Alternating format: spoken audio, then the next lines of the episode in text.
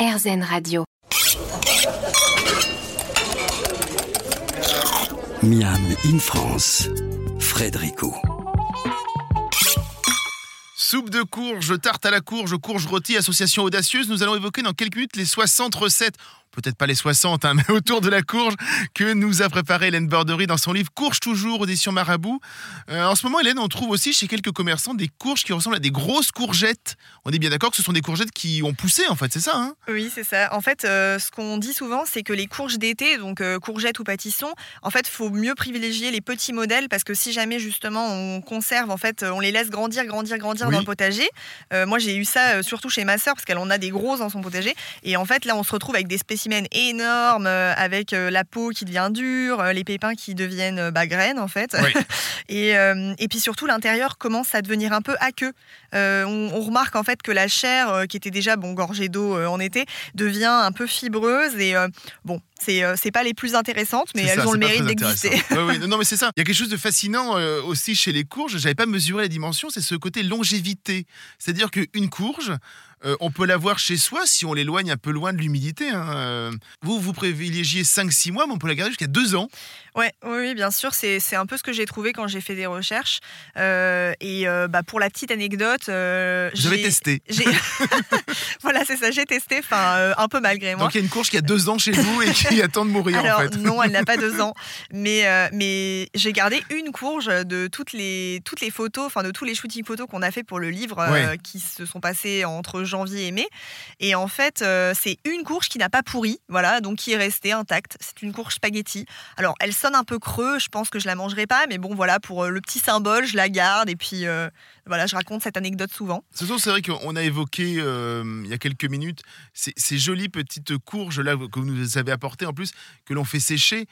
C'est parce qu'elles bougent pas de forme. En fait, elles bougent pas de forme, elles bougent pas de couleur. C'est aussi l'avantage. C'est pour ça que ça peut durer des années et on peut l'avoir chez soi. Même le très joli orange peut rester euh, très joli orange chez soi pendant des années. Oui, oui, bien sûr. Si on ne les mange pas, je veux dire. Oui, oui, bien sûr. Après, c'est vrai qu'en fait, euh, moi, l'année dernière, on m'avait dit, euh, là, c'est une mauvaise année à courges. Il y a eu beaucoup d'humidité, en fait. donc, du coup, les courges, elles ont, elles ont un peu pourri de l'intérieur. Mm. Elles étaient beaucoup piquées. Donc, en fait, moi, c'est vrai que j'en ai récupéré beaucoup pour les cuisiner pour le livre.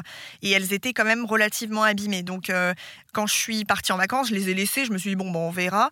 Et en fait, quand je suis revenue, en a, elles, elles s'étaient fossilisées. C'était ah, vraiment. Ah, ouais, ouais, elles étaient vraiment. Elles avaient séché sur place, quoi. donc, du coup, bon, bah, je les ai virées.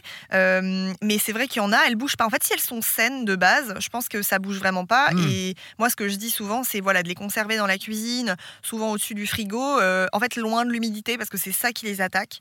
Tant que c'est dans un endroit sec et un peu chaud, voilà, une vingtaine de degrés, 15-20 degrés, je pense qu'il n'y a pas de souci, on peut les garder. Et, et c'est ça aussi l'avantage, voilà, c'est qu'on en achète, on le garde. faut juste qu'elle soit pas ouverte, par contre, parce qu'une fois qu'elle est ouverte, là, il y a une durée de vie qui est quand même euh, très réduite. Oui, c'est bien sûr, c'est plus compliqué. Euh, on mange des courgettes en été. Pourquoi est-ce qu'on mange pas des courges en été si elles arrivent à durer deux ans? Ça veut dire que donc on va l'acheter par exemple bah, aujourd'hui. Là, nous sommes euh, donc au mois de novembre. Donc on peut manger nos courges dans six mois, donc c'est-à-dire au, mois d'été, au, au, printemps, en été. Pourquoi on le fait pas? Alors, euh, pour la simple et bonne raison, je pense que nous n'avons juste pas envie de manger des courges en été, euh, sachant qu'elles arrivent progressivement sur les étals à partir de septembre-octobre. Ça a trop une image symbolique d'automne et d'hiver, c'est ça Alors, je pense déjà, ça a quand même une connotation très automnale, hivernale. Euh, et puis, en fait, enfin, honnêtement, on, se les, on, on, en mange entre septembre et mars. Et je pense qu'une fois qu'on est arrivé en mars et qu'on en a mangé pendant les six derniers mois, on a juste envie de manger autre chose. C'est ça, bien sûr. Donc, même moi, pour le livre, j'en ai tellement mangé, euh, j'en ai fait manger à toute ma famille, à toutes mes copines, tout le monde n'en pouvait plus. Et, euh, et, quand on arrive en mars-avril et qu'on a les premiers euh, petits pois, rhubarbe, voilà, on se dit juste enfin quelque chose de différent et un peu de frais. voilà, on change un peu de ce côté sucré et, et réconfortant de la courge. Il hein, faut, faut, quand même se le dire. Quoi. La courge, ça peut aussi un peu rebuter. On va dire qu'on va acheter un petit rond, un petit marron. C'est très dur. Mm. Et voilà, il faut avoir quand même des bons outils. Je crois qu'il y a des trucs hein, on les passe un peu au four ou alors dans l'eau pour les ramollir un petit peu, c'est ça hein, pour les préparer? Oui, bah de toute façon, il faut quand même relativement avoir un bon couteau parce que ça c'est quand même le truc de base et Mm. un- un- une planche, euh, voilà, pour euh, histoire que si jamais le couteau euh, coupe bien, bon bah là on va pas abîmer son plan de travail. Avec une sorte de hachoir, on peut faire ça ou alors Moi, je fais ça avec un grand couteau d'office, voilà. ouais. Et il faut trouver un peu le côté plat. Donc moi, j'ai tendance à vraiment la couper. Et une fois qu'elle a un côté plat, là, je commence à m'attaquer un peu plus au niveau des pépins, de la peau, etc. Euh, après, oui, on peut les bouillanter ou on peut la mettre dans un four chaud. Euh, mais dans tous les cas, il faut faire attention et il faut pas hésiter à peut-être couper un morceau euh, où on va peut-être mieux le sentir parce que Oui, c'est vrai qu'il y en a, elles sont hyper dures et ça peut être dangereux. C'est ça, ça peut être. c'est sportif la courge. Ouais. On peut se débattre avec elle, c'est certain. On feuillette le beau livre Courge toujours qui évoque avec bonheur les gourmandises automnales. On continue juste après cette petite pause.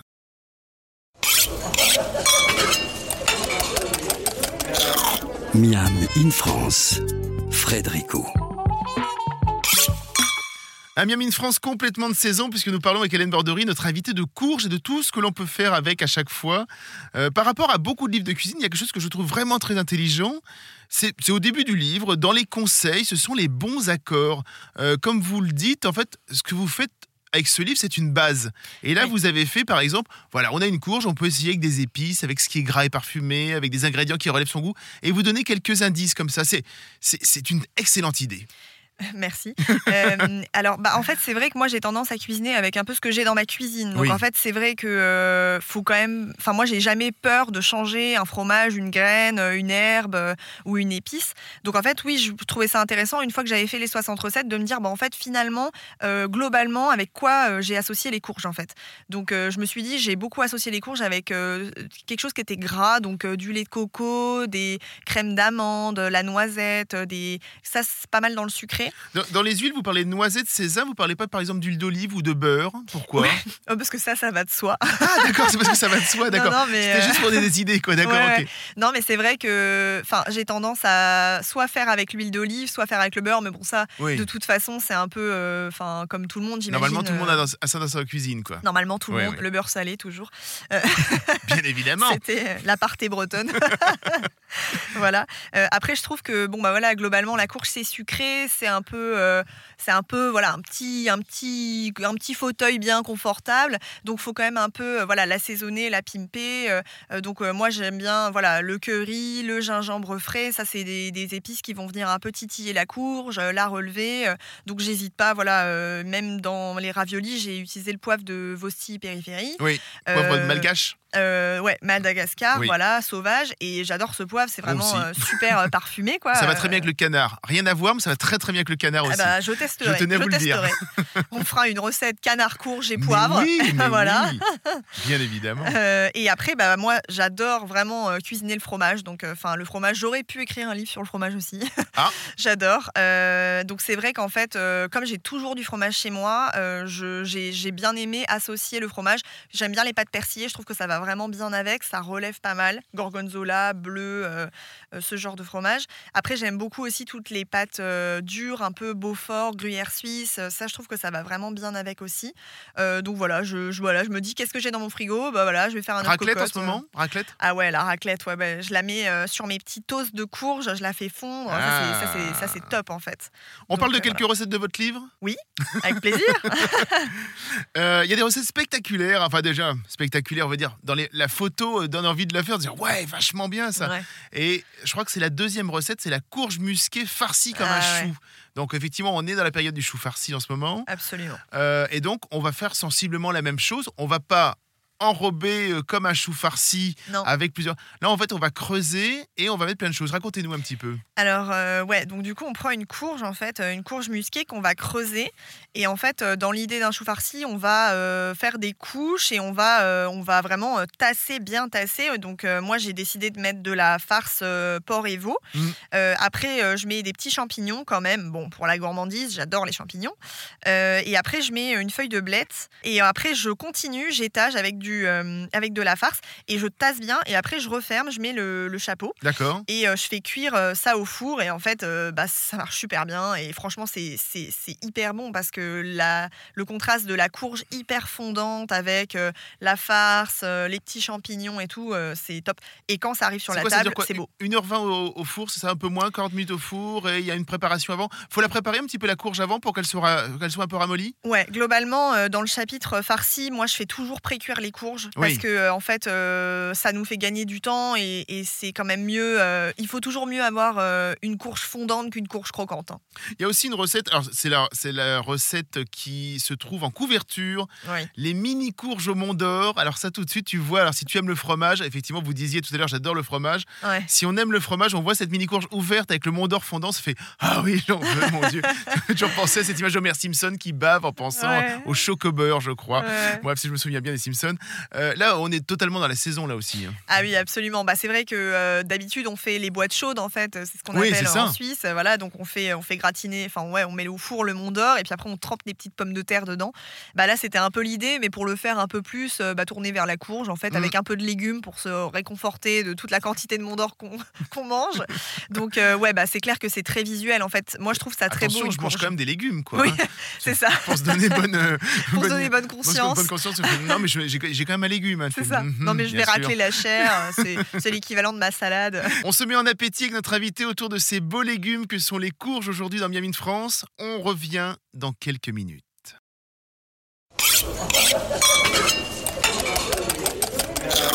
Miam in France, Frédérico. On évoque la cuisine des courges et je vous assure que vous n'allez pas y trouver que de la soupe ou de la purée dans ce beau livre. Euh, J'aimerais que l'on parle aussi d'une recette qui va surprendre les Italiens, à nouveau, hein, comme à chaque fois qu'on en touche un de leurs grands plats. Ce sont les spaghettis carbonara, mais avec une courge spaghetti. C'est ça. Bah, Racontez-nous un petit peu. C'est vrai que la courge spaghetti, bon bah de toute façon, Il paraît qu'il y a une vendetta sur votre tête depuis que ce livre est sorti. J'ai entendu parler de ça. c'est pas moi qui ai inventé la recette. hein. Je ne m'approprie pas du tout ça. Non, mais c'est vrai que la courge spaghetti, bon bah, voilà, on la fait cuire, ça fait euh, des petites fibres. C'est ça, c'est étonnant cette euh, courge. hein, oui. C'est très étonnant. Alors, euh, en revanche, je, je recommande vraiment la cuisson au four parce que à l'eau, c'est vraiment pas top. Oui.